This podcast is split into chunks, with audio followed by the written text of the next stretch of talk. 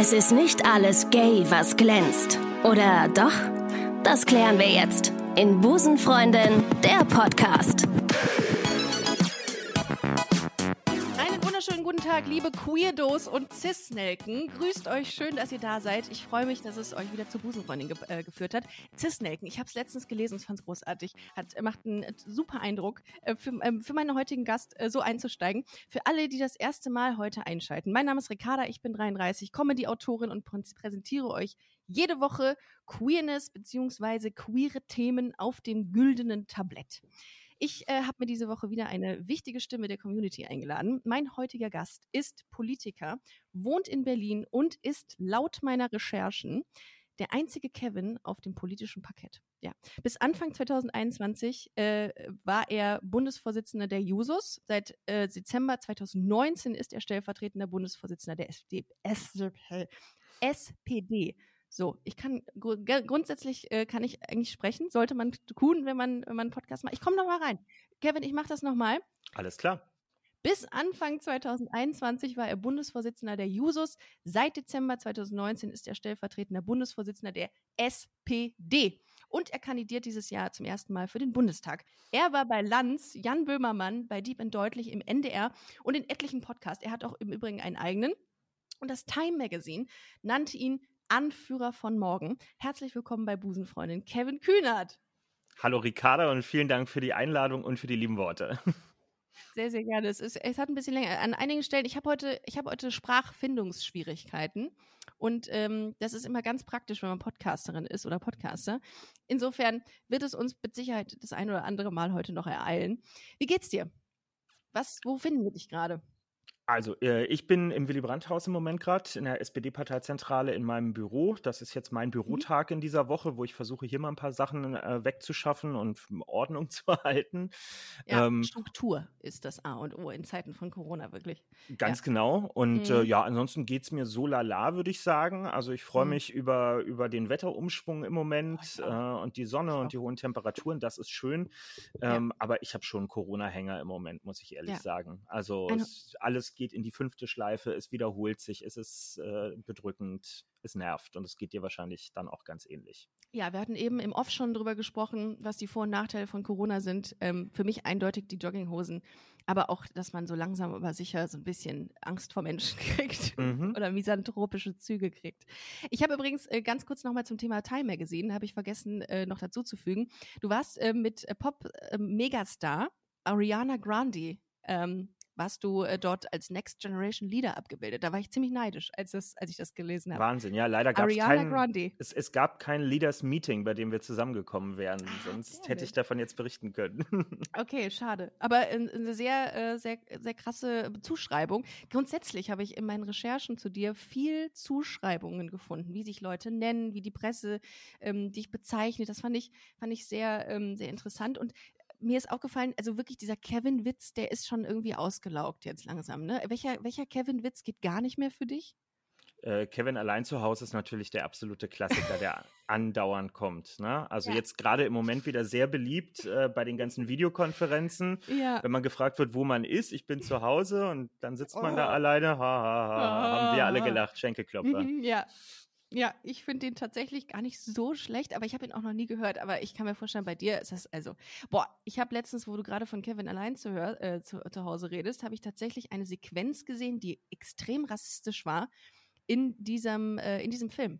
Mhm. Und die ähm, äh, und ganz viele äh, ja, äh, InfluencerInnen haben dafür plädiert, dass man das neu synchronisiert. Im, im Deutschen gab es da tatsächlich so rassistische Äußerungen in diesem Film, die einem nie aufgefallen sind bis heute.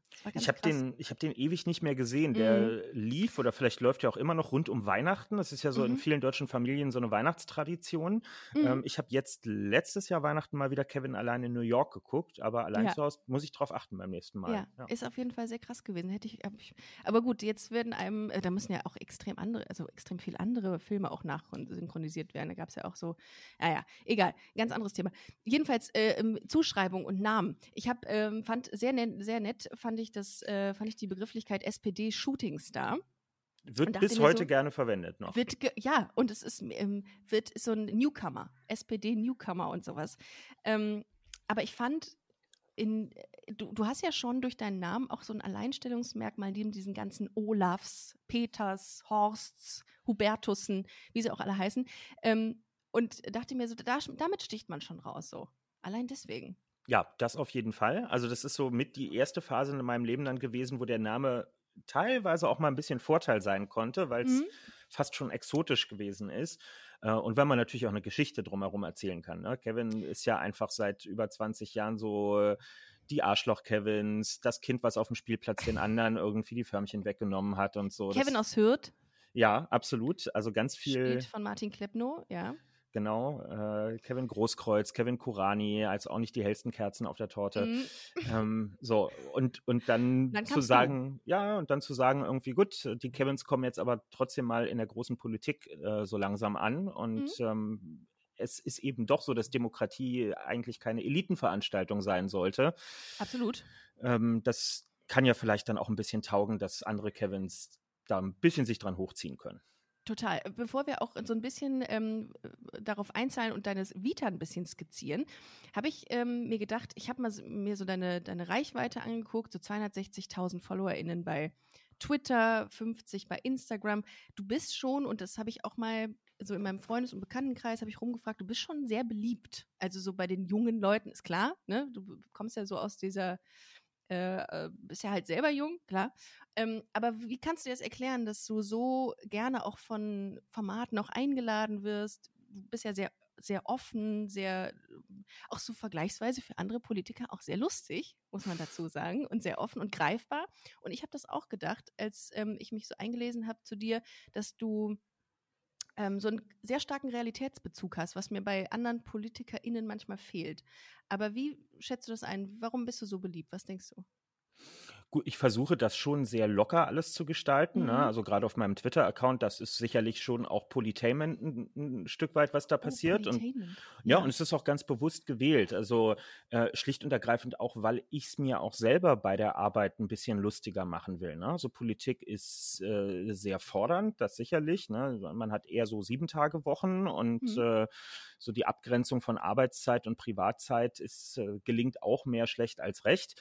Und dann will ich wenigstens auch ein bisschen, bisschen Spaß, Spaß, bei der Arbeit zwischendurch haben und den Humor nicht ganz verlieren. Wenn ich sagen würde, oh, das verschiebe ich auf den Feierabend, dann ist das halt häufig genug. Das machen die anderen. Um 23 Uhr. Ja. Ja, und ähm, genau, und ich glaube, das, äh, das finden Leute gut und ich gebe mir zumindest Mühe äh, und meine auch, dass es häufig funktioniert, sehr realitätsnah zu sprechen, also viel in Bildern und in Beispielen zu sprechen, so dass Leute, die einfach keinen Bock und keine Zeit haben, Gesetzesentwürfe zu lesen oder so, trotzdem in Ansätzen verstehen können, worum geht es eigentlich im Moment gerade ganz genau. Wie, wie, wie kriegst du diesen Realitätsbezug denn? Also setzt du dich hin und wieder mal in so Cafés und guckst mal und liest viel und ähm, sprichst mit Menschen? Wie, wie hältst du dich da informiert, was die Gesellschaft oder was die, was die Menschen wollen und was die umtreibt? Ich würde zunächst mal eine Lanze brechen für die meisten, die ich aus der Politik kenne. Die meisten leben sehr normal. Ähm, mhm. Sicherlich verfügen die, wenn sie hauptamtlich Politik machen, über ein überdurchschnittliches Einkommen, gar keine Frage. Mhm. Und das privilegiert sie auch. Aber die gehen alle in Kneipen und Cafés trotzdem noch. Und die fahren auch nicht alle auf irgendwelche kleinen Südseeinseln in Urlaub oder so. Und die reden auch mit ihren Nachbarinnen und Nachbarn und haben auch immer noch Freundinnen und Freunde im Sportverein oder so. Ähm, bei mir ist das jetzt natürlich einfach biografisch auch noch, noch näher dran. Ich bin ja eigentlich noch voll in dieser Phase. Ich mache ja gar nicht hauptamtlich Politik. Ich sitze nicht im Bundestag bin nicht Teil noch der nicht. Regierung oder so. Mhm. Ja, noch nicht. Mhm. Ähm, ich wohne in einer WG, das heißt, ähm, ich verfüge jetzt auch nicht über eine Vierzimmer-Altbauwohnung, äh, wo man dann irgendwann den Blick dafür verliert, was es jetzt gerade im Lockdown eigentlich bedeutet, wenn alle mal zu Hause bleiben sollen, dass das halt nicht für jeden heißt, ich fläze mich auf mein Sofa und habe da meine Ruhe. Mhm. Ähm, und ähm, klar, muss mich auch irgendwie damit rumschlagen, wie die Miete irgendwie bezahlt werden kann und so. Das macht natürlich schon nochmal schon noch mal einen Unterschied, ja. Total. Du kommst ja auch gar nicht aus dieser äh, politischen Schiene. Also du hast ja im Gegensatz zu mir, äh, die Politik studiert hat und jetzt Comedy-Autorin ist, wow. Ähm, hast du dein Studium abgebrochen, Poli Publizistik und Kommunikationswissenschaften hast mhm. du, glaube ich, machen wollen an der, genau. ähm, an der Berliner Universität. Und hast dich auch eingeklagt? Das, mhm. Da war ich immer sehr neidisch auf die Leute, die es geschafft haben. Ich habe es aber auch nie wirklich versucht und hast es dann aber wieder abgebrochen, was ich sehr witzig fand. Das, mhm. war, das ist konsequent, Kevin. Das ist wirklich konsequent. Ähm, wie, ähm, du hattest immer wahrscheinlich schon, so geht es zumindest, schätze ich vielen, immer eine sehr starke Affinität zur Politik gehabt. Ne? Also du wolltest schon immer was verändern, glaube ich, oder? Ja, das auf jeden Fall. Das äh, war schon in der Schulzeit so. Ähm, Schülerinnenvertretungsarbeit gemacht beispielsweise, was ja immer so der Klassiker ist, ja, wo auch alle nachgefragt werden. Genau. Mhm. Das sind tatsächlich viele von denen, mit denen ich heute zusammenarbeite, waren das früher mal bei sich an den Schulen. Ach, ähm, aber irgendwann eben auch das Bedürfnis über, also Schule ist ja immer so, da, da macht man was für den Lebensraum, in dem man sich selber jeden Tag bewegt. Das finde ich noch relativ nachvollziehbar und intuitiv, weil mhm. wenn ich da fünf Tage die Woche, sieben, acht Stunden am Tag verbringe, will ich ja auch, dass das ein angenehmer Raum ist, den ich dort ja. habe.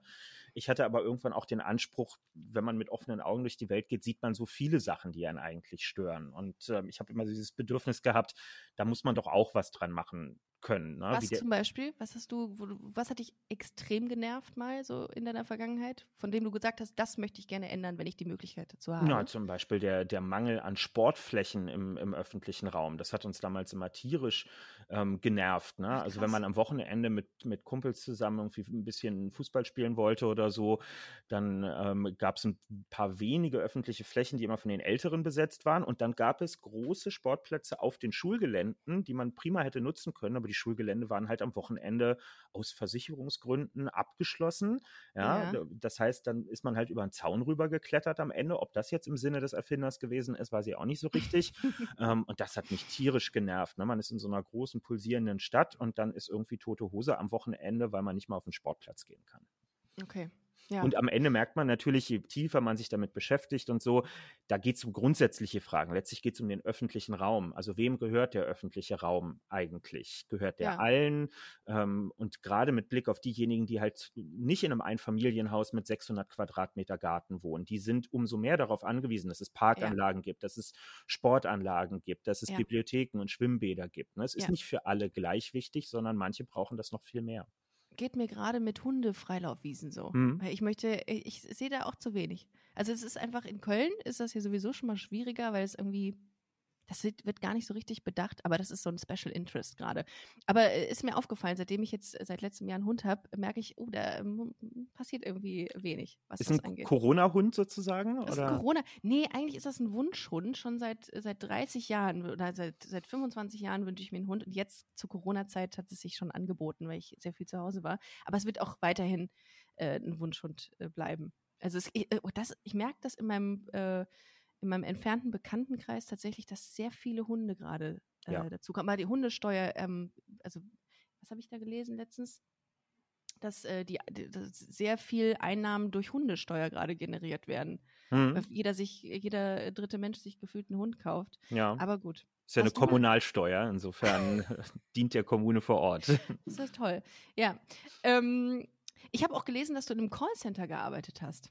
Ja, absolut. Ich komme mir jetzt hier mit dem, mit dem Headset, was ich gerade aufhabe, komme ich, mir, komm ja. ich mir wieder vor wie damals im Callcenter. Mhm. Ja, dreieinhalb Jahre bei einem Spielzeugversandhändler äh, gearbeitet.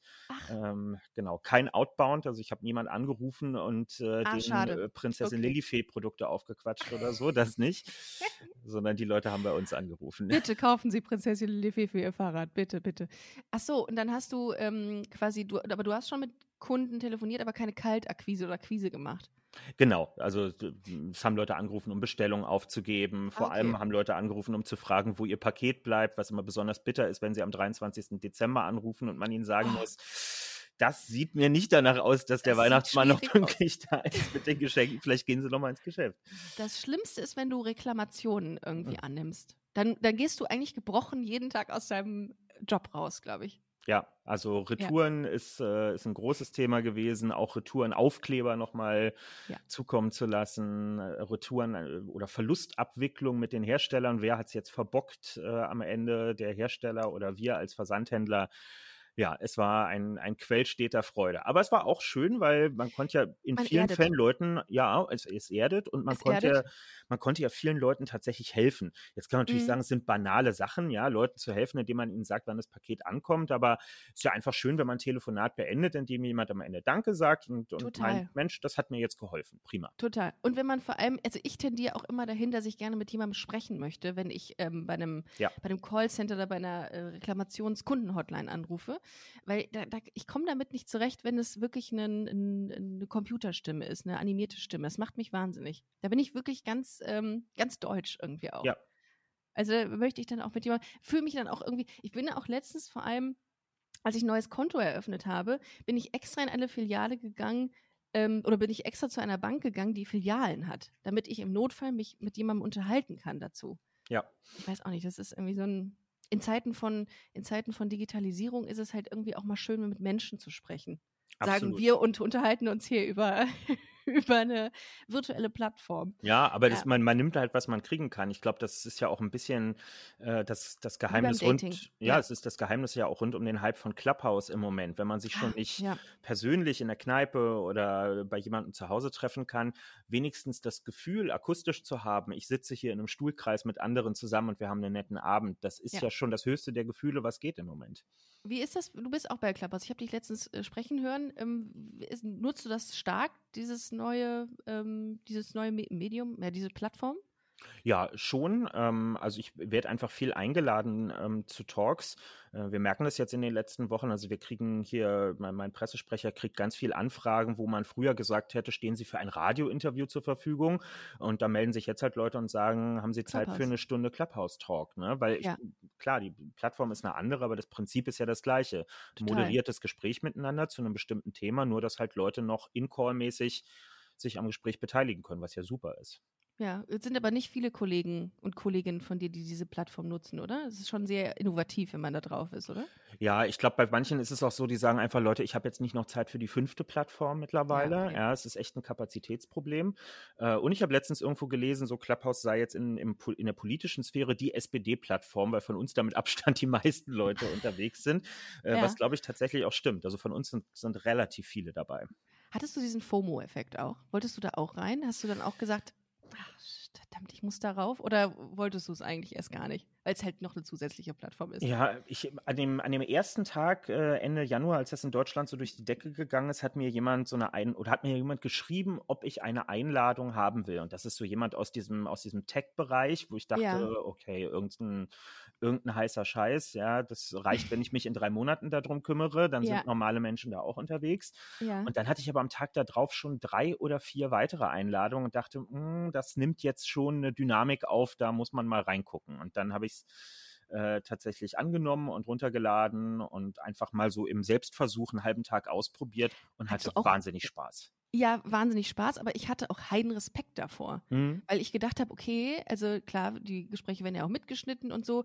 Und du, also ich weiß auch nicht, das war wie so eine Aufregung. Das war wie, also komischerweise war das so eine leichte Aufregung, als es dann hieß, okay, Ricarda, komm, komm nach oben oder wir holen dich mal hier hoch und dann kannst du mitreden. Und es war wirklich eine Aufregung. Ich dachte mir, wie geil ist das, dass eine App sowas Menschliches in einem auslöst, wie Aufregung oder wie Nervosität, dass man jetzt hier vor diesen virtuellen, vor diesem virtuellen Publikum sprechen darf.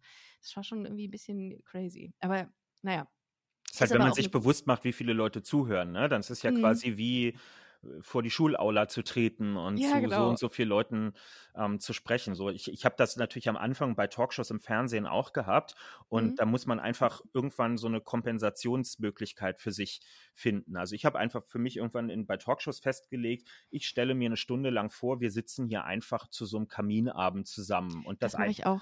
das einzige tatsächlich. Publikum sind die Leute, die hier, wenn nicht gerade Corona ist, auf dieser Ja. Tribüne im Studio sitzen, was vielleicht Ist auch- 100 sind oder so. Ja. Und den Rest, dass da gerade drei Millionen Leute zu Hause auf dem Nein, Sofa zu gucken, blende ich einfach aus. Ja, total. Nee, aber du, du machst immer schon eine sehr, sehr gute Figur, finde ich. Ich habe äh, von dir, äh, ich habe das Interview bei Deep and Deutlich, habe ich mir im, Mhm. im Vorfeld angeschaut und ich fand das wahnsinnig sympathisch, wie offen und entspannt und locker du auch über Tinder gesprochen hast, Grinder. Ähm, und da ist natürlich auch das Thema Homosexualität. Und jetzt kommen wir zum eigentlichen Thema, äh, ist natürlich auch immer sehr präsent äh, bei dir. ähm, beziehungsweise nicht präsent, sondern du wirst wahrscheinlich oft darauf angesprochen und auch, ich sage jetzt mal auch ganz böse, böse äh, auch reduziert. Kann das sein? Ist das so? Weil mhm. es halt eine, ein Merkmal ist oder eine Zuschreibung, die irgendwie so noch irgendwie außergewöhnlich ist?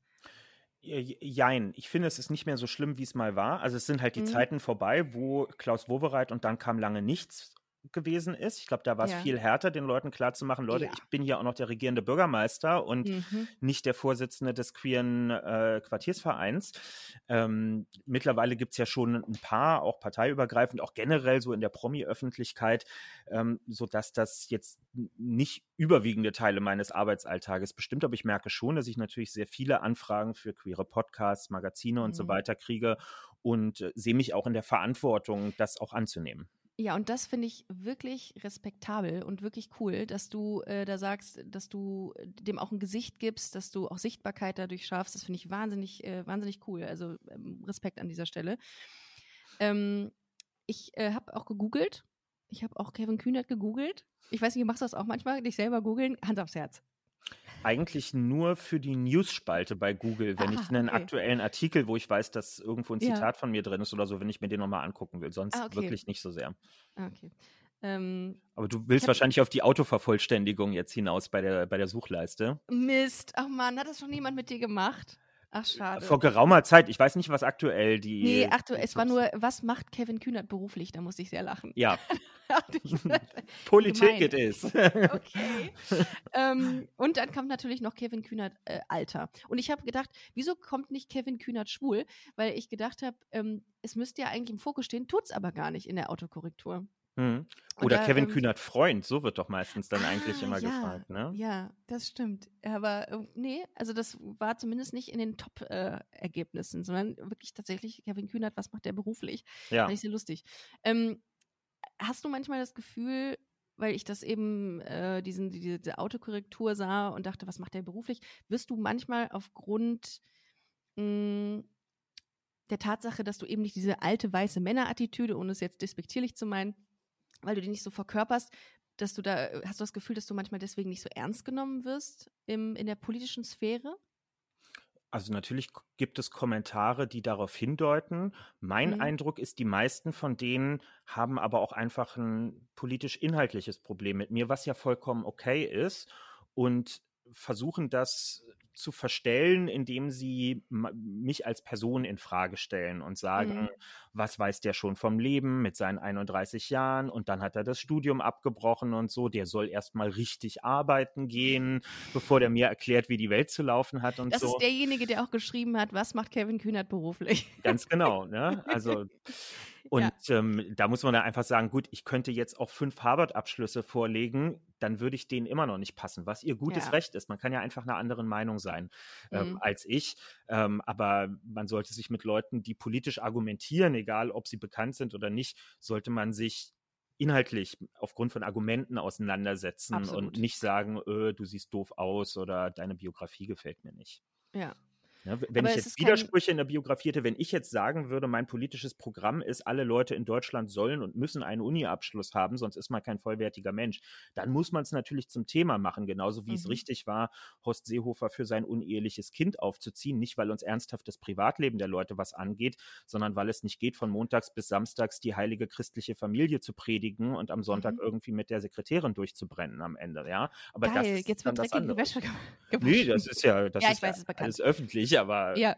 so, dann, dann okay. wird es inkonsistent. Ja, verstehe ich auch. Kann ich absolut nachvollziehen. Ähm, wo du gerade sagst, äh, alle sollen Uni-Abschluss haben. Du hast ja auch an der Fernuni Hagen studiert. Ähm, und da habe ich noch gedacht, wie geil, was für ein innovatives Konzept für heute eigentlich. Also die haben sich zum damaligen Zeitpunkt schon gedacht, wow, ähm, also sie müssen sich ja jetzt unfassbar feiern eigentlich für, für ihre innovative Ausrichtung. Mhm. Ja. Ist ja ein, Fernuni ist eine total sozialdemokratische Erfindung äh, mal gewesen. Ähm, Gerade auch für Leute, die ähm, mal Klar, ursprünglich stimmt. was anderes gelernt haben und dann berufsbegleitend nochmal studieren wollten und die dann logischerweise nicht mittags um zwölf irgendwo im Hörsaal sitzen können, sondern das abends machen müssen. Ja. Ich kann dir aber sagen, es gibt wenig frustrierenderes, als den Briefkasten aufzumachen und schon zu sehen, dass er fast explodiert, weil die aktuellen Vorlesungsunterlagen fürs neue Semester gekommen sind. Ja. Und es ist einfach so wie manche kennen noch von früher den Otto oder Neckermann-Katalog vielleicht. Ja. so ungefähr, nur mal fünf. Oh. Ja. Oh. Nicht schön. Ach, nee, das äh, zu Recht auch abgebrochen dann. Also ich hätte es auch wahrscheinlich gemacht. Ja. Ähm, ich, äh, ich kam auf diesen Gedanken, das ist eigentlich total äh, irrelevant gewesen gerade, aber äh, fiel mir ein, als ich äh, ähm, deine, deine Vita durchgelesen habe. Ähm, ganz kurz nochmal zum Thema LGBTIQ zurück. Du ähm, hast dich 2018 ähm, in der Zeitschrift Siegessäule geoutet. Beziehungsweise hast du einfach gesagt, hier, so ist es und ähm, gar keinen großen Hehl draus gemacht. Du hast auch, ähm, habe ich gelesen, gar nicht so ein Problem mit deinem familiären Hintergrund gehabt, also mit deiner Familie gehabt dazu. Ähm, aber, und soweit ich das auch verstanden habe, hast du auch gar nicht viele negative Reaktionen auf dein Outing gehabt. Ähm, nichtsdestotrotz macht das ja auch was mit einem. Also vorher bereitet man sich ja irgendwie darauf vor und man, ähm, man antizipiert so ein bisschen, was könnte passieren. Hast du das auch gemacht? Ehrlicherweise nicht so sehr. Ne? Also man muss mhm. einfach dazu sagen, dass das Coming Out in der Familie und im engeren Umfeld, das war mehr als zehn Jahre vorher. Und das ist nach meinem Empfinden das entscheidende Coming Out, weil das sind ja. die Leute, die mich Total. im besten Fall durch mein ganzes Leben durch begleiten ähm, und wo es mir wichtig ist, dass zwischen uns alles in Ordnung und geklärt ist und dass man offen miteinander umgeht. Ähm, was jetzt irgendein Horst aus Wanne Eickel über meine sexuelle Orientierung denkt, das ist mir relativ wumpe, muss ich sagen. Ja. Und insofern war dieses Interview in der Siegessäule jetzt auch gar nicht angelegt als Coming Out. Ich habe einfach eine Frage, die dort gestellt wurde, wahrheitsgemäß beantwortet. Das hätte ich bei jeder anderen Gelegenheit auch gemacht, wenn jemand gefragt hätte. Das hat halt einfach niemand gefragt. Also ähm, ja. Aber äh, äh, Reaktionen hast du insofern auch bekommen, dass Leute gesagt haben, ey, danke, dass du dich geoutet hast. Das ähm, hast du, glaube ich, in, in, bei Deep End deutlich gesagt. Also wirklich. Ja positive Resonanz. Auch Leute, die Nachfragen gestellt haben. Ne? Also es gibt eben immer noch, was wir häufig vergessen, die Geschichten von jungen, schwulen oder sicherlich auch, auch lesbischen, transidenten Menschen, die gerade im ländlichen, kleinstädtischen, eher spießigen ja. Umfeld groß ja. werden. Total die in Familien sind, die vielleicht, weiß ich nicht, evangelikal sind oder ja. so, oder wo in, in, der Kabine beim Fußballverein dauernd homophobe Witze gerissen werden und ja. die einfach sagen, wie soll ein gelingendes Coming Out in meinem Umfeld aussehen? Hast du Total. irgendwelche Tipps? Wie stelle ich das an? An wen kann ich mich wenden? Das gibt ja. es immer noch zuhauf. Oh, Wahnsinn. Ich kriege so viele Reaktionen immer auf, auf die jeweiligen Episoden, die ich veröffentliche. Auch ähm, wirklich sehr, sehr lange E-Mails, wo, in denen ich merke, dass die Leute einfach ähm, das Bedürfnis haben, sich zu äußern, sich an sich, ja. sich zu, ja, sich zu artikulieren. Und ähm, das ist das ist schon krass. Also das hätte ich so in der Form gar nicht gedacht, dass das noch so präsent ist. Also insbesondere irgendwie im, im ländlichen Kontext ähm, erfahre ich das immer. Das ist schon hart. Ähm, jetzt hat sich ja vor einiger Zeit mal äh, hier Friedrich Merz zum Thema Homosexualität geäußert und das mit Pädophilie gleichgesetzt. Was macht das mit jemandem, der öffentlich und sehr, ähm, sehr, sehr, ja, doch sehr entspannt mit seiner Homosexualität umgeht? Was entsteht da in einem für ein Gefühl, wenn man das hört? Ich finde es ganz wichtig, sich das Zitat von, von Friedrich Merz sehr genau anzugucken, weil es viel mhm. verrät. Er spricht ja nicht von Pädophilie. Das, den Begriff nimmt er natürlich gar nicht in den Mund, weil es mhm. nämlich immer diese Verbindung auf so eine ganz verschämte, indirekte Art. Das ist immer so ein, so ein Zwinkern. Na, ihr wisst schon, was ich meine. Ne? Hier kommen die Schwulen, die Kinder. Ja. So, das ist ja eigentlich die Attitüde, die, die dabei rüberkommt. Er traut ja. sich nicht, seinen Punkt explizit zu machen und zu sagen, ich, Friedrich Merz, glaube, homosexuelle Männer haben eine besondere ähm, Präferenz irgendwie oder bei denen gibt es überdurchschnittlich häufig äh, pädophile Neigungen und deshalb haben Kinder da nichts zu suchen wenn das tatsächlich so wäre, müsste man ja darüber sprechen, wenn bestimmte Bevölkerungsgruppen mehr zu Pädophilie neigen würden oder so. Natürlich wäre das ein wichtiges Thema. Nur es gibt ja überhaupt keine wissenschaftlichen oder anderen Hinweise darauf, die das bestätigen, sondern hier wird einfach mit Vorurteilen ähm, gespielt ähm, ohne es, äh, ohne den Mut zu haben, es richtig auszusprechen. Und das finde ich wirklich das Verlogene ähm, daran, dass da so ein, so ein, so ein Altherren-Stammtisch-Gespräch äh, ähm, in den öffentlichen Raum gezogen wird und so ganz elaboriert daherkommt, mhm. aber eigentlich einfach nur persönliche Meinungen ja. ist. Nur hier geht es nicht um Meinung, sondern wenn es um Kindeswohl geht, geht es um Fakten. Und entweder kann ich nachweisen, dass irgendwo Kinder gefährdet sind, oder ich halte halt meinen Mund und höre auf, Blödsinn zu verbreiten. Hast du dich öffentlich zu dem äh, Statement hast du dich ge äh, ge geäußert? Ne? Ich habe ähm, ich habe mal nicht sowas gelesen, äh, dass du einen Vergleich gezogen hast mit Armin Laschet und das fand ich so witzig. Ich glaube, ähm, Armin Laschet es wäre so, als wenn Armin Laschet den polnischen Staatspräsidenten empfängt und sagt, ähm, er habe kein Problem mit Polen, solange er äh, nicht seine Armbanduhr klaut oder sowas in der Richtung. Das fand ich so witzig. Ich habe da echt äh, sehr drüber gelacht, weil ich das sehr, sehr passend fand, den Vergleich mhm. zu der ähm, zu dem äh, Vergleich, den äh, Friedrich Merz ähm, im Hinblick auf Homosexualität gezogen hat. Ja, ich habe einen längeren ja. Twitter-Thread dazu gemacht und ein paar ah, okay. Vergleiche nochmal dort aufgezogen ja. und auch zu anderen Fällen. Ne? Es gab also mhm. Erika Steinbach zum Beispiel, die mittlerweile nicht mehr in der CDU, sondern eher so im AfD-Umfeld unterwegs ist. Mhm.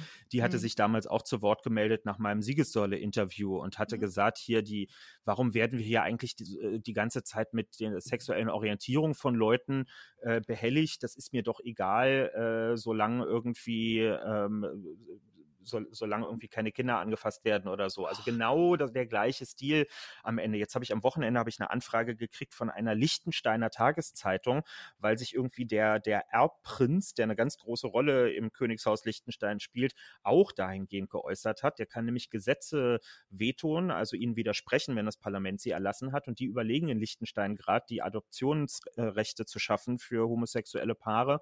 Und er hat jetzt durchblicken lassen, genau mit der gleichen Argumentation, er würde dort ein Veto einlegen. Also es ist, wow. einige sind einfach wow. richtig resistent. Wow. Und das, äh, weißt du was, das, was ich ja immer so schwierig finde, ist, ähm, du du tust ja keinem, also du nimmst ja niemandem was weg, wenn Nein. du ähm, anderen Rechte einräumst oder, oder, oder Freiheiten, mehr Freiheiten einräumst. Und das ist immer so, da denke ich mir, also was, was haben die davon? Das ist ja, also es ist einfach nur, es ist Macht. Macht. So wie ja. es halt oft ist. Ich habe äh, gestern ähm, habe ich bei Kerstin Kassner ein, äh, ein wirklich homofeindliche äh, ein homofeindliches Zitat der AfD gelesen und zwar Homosexuelle ins Gefängnis Fragezeichen. Das sollten wir in Deutschland auch machen von Andreas Gehlmann von der AfD. Ich bin hinten übergefallen. Ich habe echt, ich reg mich ja leider Gottes immer sehr über sowas auf. Da muss ich wirklich dran arbeiten, weil ich ähm, ich glaube, ja, jeder, der in der Politik tätig ist und mit Herzblut für etwas kämpft, der ist einfach sehr ähm, angefressen, wenn man sowas äh, liest. Ähm, nimmst du Sachen persönlich? Also nimmst du die Sachen, also weißt du, bist du dir deiner Rolle als Mensch der politischen Sphäre bewusst oder nimmt man Sachen mit in die private Sphäre? Nee, natürlich nimmt man sie mit, weil ich jetzt eben nicht einen Job mache, wo ich äh, acht Stunden irgendwie Holzstäbchen in Rollmöpse reinmache und dann sage, okay, am Feierabend ist dann der Rollmops egal, sondern ich bin, ah, ich bin ja, ja 24-7 politischer Mensch und ja. äh, auch mit genau den Haltungen, die ich während der Arbeit sozusagen vertrete. Und insofern mhm. nehme ich persönlich, und ich würde allen, die angegriffen werden, immer empfehlen, Dinge persönlich zu nehmen. Denn mhm. das zeigt ähm, die deutsche Geschichte in ganz unterschiedlicher Art und Weise. Ähm, rechtsradikale meinen nicht nur irgendwas, sondern sie sind gewillt, es am Ende auch in dem Sinne persönlich zu meinen, dass sie es durchziehen wollen. Mhm. Ja. Und, und natürlich müssen wir auch die Verlogenheit der AfD und anderer immer wieder offenlegen. Also, weil sie, sie blinken ja in alle Himmelsrichtungen. Manche werden sich ja, noch erinnern. Auch. Ja, als, genau, als, als viele Geflüchtete nach 2015 nach Deutschland gekommen sind, hieß es immer, also da weiß ich noch, da sind Plakatwagen der AfD durch den Neulendorf-Kiez, den Regenbogen-Kiez in Berlin durchgefahren mit so Plakaten, so nach dem Motto, ihr seid doch die Ersten, die dran seid, wenn die Geflüchteten sich hier mit ihrer äh, angeblich so steinzeitlichen Welt sich durchsetzen würden. Und am nächsten Tag stellt sich dieselbe AfD hin und ist natürlich selber homophob von hier bis zum Mond. Ja, ja. dann der Schutz der deutschen Frauen. Wir müssen unsere Frauen schützen. Ja, aber für Frauenrechte in Deutschland machen sie überhaupt nichts. Frauen in Führungspositionen ja. ist ihnen egal. Equal Pay ist ihnen egal. Es ist ihnen alles egal. Außer man kann damit rassistische Klischees bedienen. Total. Und das Schlimme ist, dass sie einfach so ähm, bei einigen so in ihrer in ihrer Äußerung irgendwie Anklang finden. Und das ist das, ja. das ist das wirklich Traurige an der ganzen Sache. Absolut. Naja. Ich hoffe, dass sich das irgendwann erledigt hat, dieses Thema, äh, dass, dass diese Partei, ach egal. Ich, äh, ich muss da wirklich aufpassen, weil ich irgendwas sage, was, was vermutlich dann irgendwann äh, schwerstens gegen mich verwendet werden kann. Ich ähm, habe natürlich noch weiter recherchiert und habe gesehen, dass, ähm, also vielleicht müssen wir auch mal sagen, für was du stehst, für welche äh, politischen Ziele und ähm, was auf deiner politischen Agenda steht. Ähm, die Einführung einer Vermögenssteuer, höherer Mindestlohn und die Bekämpfung von Leiharbeit äh, sind deine politischen Forderungen. Ähm, was machst du denn im Bereich Queer-Politik? Machst du da auch was oder hat man da so, hat man so Steckenpferde? Ich weiß es gar nicht so genau, was man, äh, was man da so, also ob man so Spezialgebiete hat. Ähm, oder Gibt es grundsätzlich auch etwas, was du vorantreibst in Sachen Queerpolitik? man hat natürlich schon so seine Leidenschaften und vor allem auch ja. Zuständigkeiten. Ich bin einfach durch mein Amt zuständig für zum Beispiel Bau- und Wohnungspolitik. Da muss ich einfach im Thema drin sein. Ja. Und dann, aber je länger man politisch aktiv ist, desto mehr wird man auch Allrounder, weil man wird irgendwann mhm. zu allem okay. mal gefragt und wenn man sich selber unwohl damit fühlt, äh, dünne Antworten zu geben, dann fängt man irgendwann an, richtig viel Wissen reinzuschaufeln und sich zu beschäftigen. Mhm. Absolut ist mhm. es.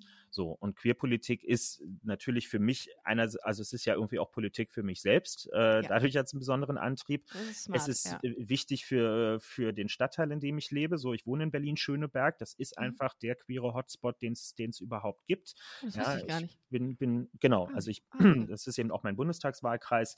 Äh, ich bin in dieser Community groß geworden, in, in der queeren Clubkultur äh, in Berlin und so. Also das, das hat für mich schon alles eine große Bedeutung.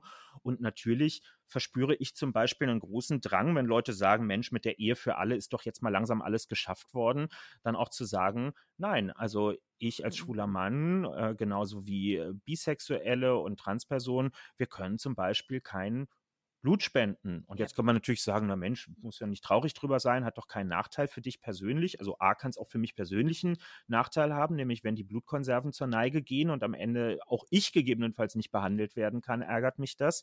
Ähm, und ich möchte mich natürlich auch solidarisch zeigen. Ich möchte auch gern meinen Beitrag dazu leisten, dass eine gute Krankenhausversorgung stattfindet und dass Blutkonserven vorhanden sind. Und warum ich das nur tun können soll, wenn ich irgendwie lüge und auf diesem Formular eintrage, dass ich irgendwie seit einem Jahr keinen, keinen Geschlechtsverkehr hatte.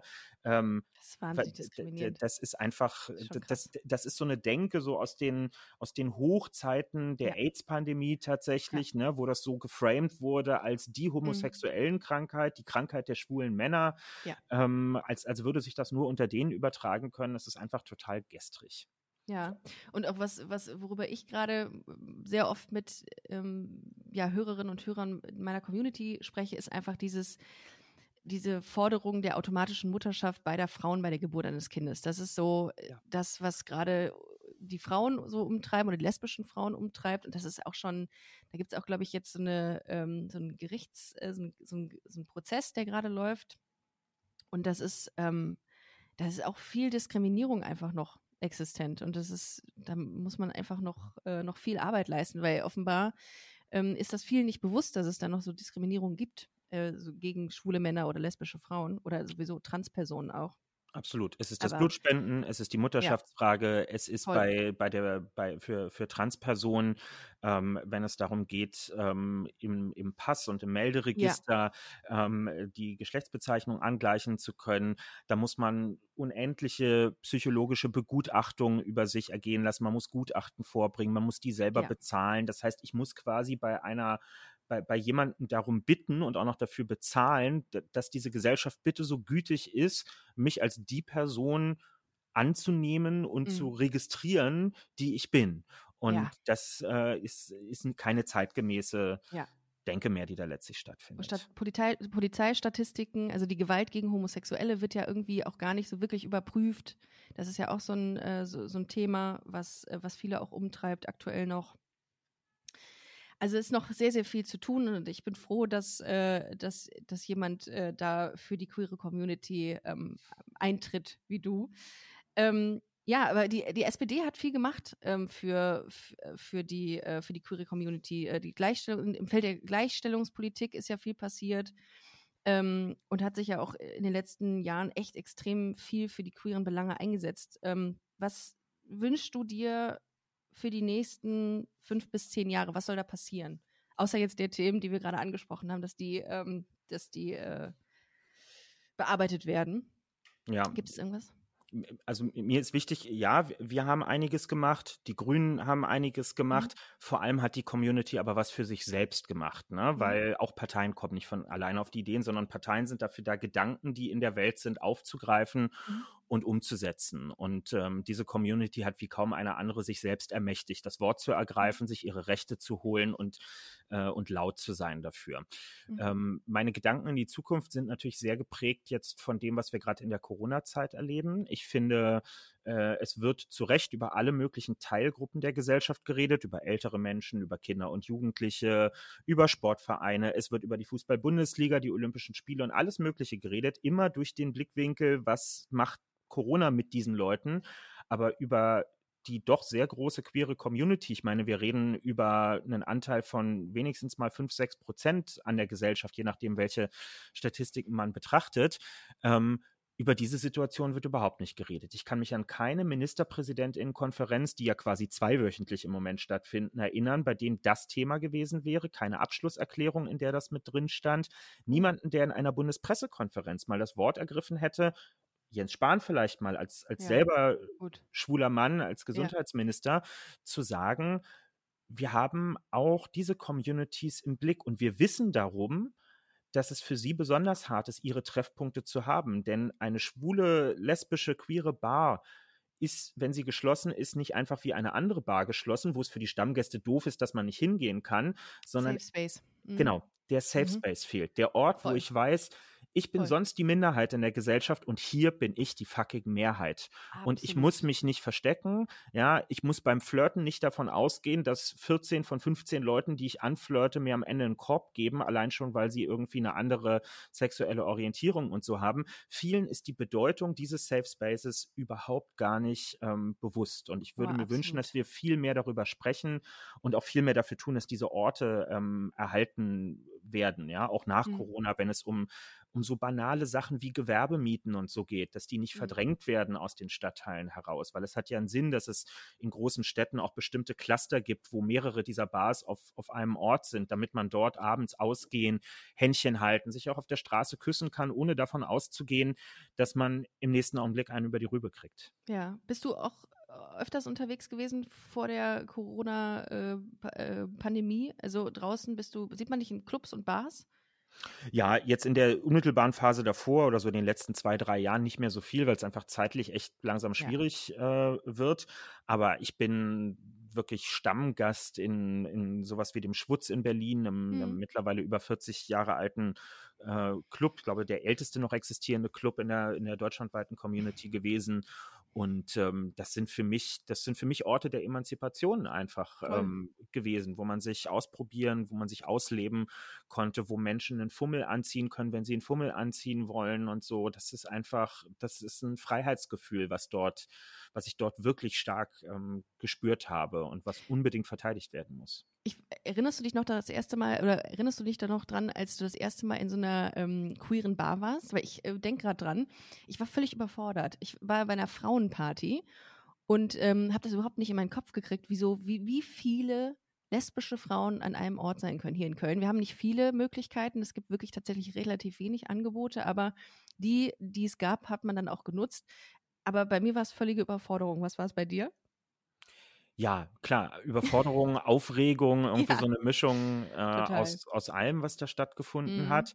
Ähm, aber natürlich auch so ein bisschen das Gefühl, irgendwie das Schlaraffenland jetzt eigentlich gefunden oh, ja, zu haben. Ne? Also so völlige Reizüberflutung ja. einfach, die, die eingetreten Total. ist. Ja. Weil das ist ja, also du bist ein Ticken älter als ich, aber ich mhm. glaube, vermutlich bei uns beiden hat ja diese Phase, wo man sich dann seine eigene Sexualität erschließt, schon sehr viel auch mit, mit digitalen Plattformen zu tun gehabt, auf denen man äh, irgendwann unterwegs war. Also bei bei mir war das zumindest so, bei schwulen Männern ist das ja häufig über Gay Romeo äh, mhm. äh, oder dann später Planet Romeo ähm, als, als die Plattform, über die ganz viel gelaufen ist.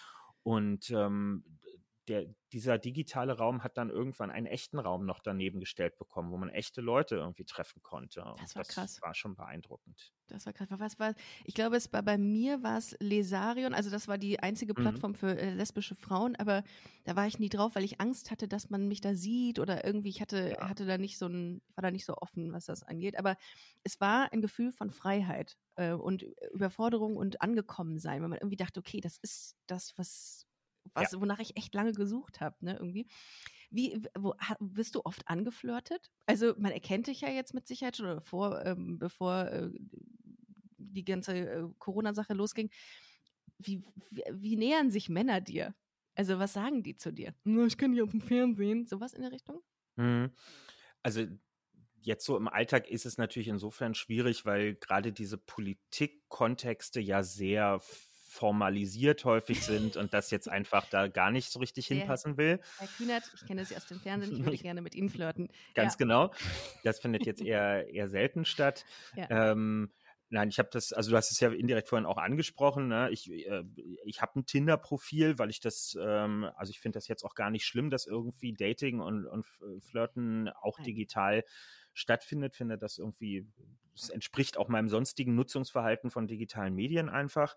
Mhm. Ähm, und ich finde das immer total angenehm, wenn man dort mit Leuten schreibt, die die sich gar nicht zu meinem Status verhalten. Also die jetzt weder irgendwie sagen, ich kenne dich, äh, noch irgendwie sagen, ich kenne dich, aber hey, das spielt hier überhaupt keine Rolle, sondern die ist einfach, also wo man auch nach ein paar Nachrichten gar nicht weiß, könnte das jetzt eventuell sein, dass die mich wirklich gar nicht kennen und äh, einfach mich für den Random Kevin äh, von Tinder halt ähm, halten. Und ich frage da natürlich auch nicht nach, weil wie, wie, wie obskur kann es denn bitte schön sein, da noch zu fragen, ob die einen kennen am Ende. Kennen Sie ähm, mich? Genau, genau. Und ich finde es dann total gut, wenn das einfach erstmal gar nicht Gegenstand des Gesprächs ist, sondern es, also das wird sich dann schon früh genug klären. Aber ich fand die Verifizierung deiner Person wahnsinnig spannend, wie du das machst. Diesen Trick hast du verraten und äh, den, ähm, also da habe ich echt gedacht, wie smart ist das denn? Du fügst einen kleinen Punkt in deine, ähm, in deine Instagram-Bio. Beim, um, bei, bei, beim Twitter-Namen. Beim Twitter-Namen. Ach so, okay. Genau. Beim Twitter-Namen fügst du einen kleinen Punkt in deine, in deine, in diesen Namensabschnitt. Äh, mhm und dann kann jemand sehen, ob du das wirklich bist, weil du vorher ankündigst, ich mache jetzt so einen kleinen Punkt rein. Genau, für die nächsten fünf Minuten und da mein Twitter-Account verifiziert ist und nur ich Zugriff drauf habe. Okay, wenn man das nächste Mal auf deinem Profil ist und sehr lange drauf ist, dann kann man gucken, ob du gerade, ob du gerade tinderst, wenn dein Punkt erscheint. Es hat Aber sich noch nie cool. jemand gemeldet und gesagt, ich hab's, hab's entdeckt. ich finde das sehr, sehr cool. Ja, Kevin, also es, ich finde das wahnsinnig toll, wie offen und wie, wie angenehm das äh, mit dir ist, so ein Gespräch zu führen. Ich wir sind auch schon tatsächlich am Ende unserer Zeit. Ähm, vielen, vielen Dank für diesen Einblick, den du mir gegeben hast und ähm, hat echt Bock gemacht. Gerne, und, danke dir. Hat mir äh, auch Bock gemacht. Voll. Also äh, sehr, sehr gerne. Ich hoffe, wir treffen uns mal irgendwann im Real Life, wenn es, ähm, wenn es mal wieder möglich ist. Ich wünsche dir alles, alles Gute für deine politische Zukunft, denn die wird groß. Und ähm, ja, wenn ihr mehr zu Kevin Kühnert erfahren wollt, äh, dann geht gerne auf sein Twitter-Profil, kühni-kev.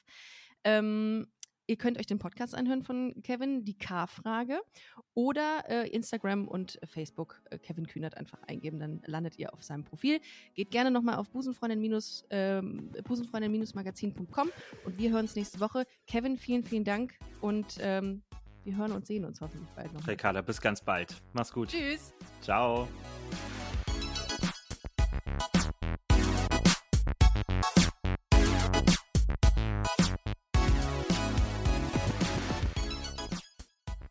Busenfreundinnen und Busenfreunde, vielen Dank, dass ihr bei dieser Podcast-Episode bis zum Schluss mit dabei wart, sonst äh, würdet ihr das hier gerade nicht hören.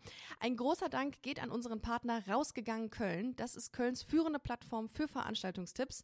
Alle Infos dazu findet ihr auf www.rausgegangen.de. Und wenn ihr schon online unterwegs seid, schaut gerne noch auf unserer Webseite vorbei unter www.busenfreundin-magazin.com. Ich empfehle mich und ich hoffe, ihr uns auch. Bis nächste Woche. Hashtag Spread the Love.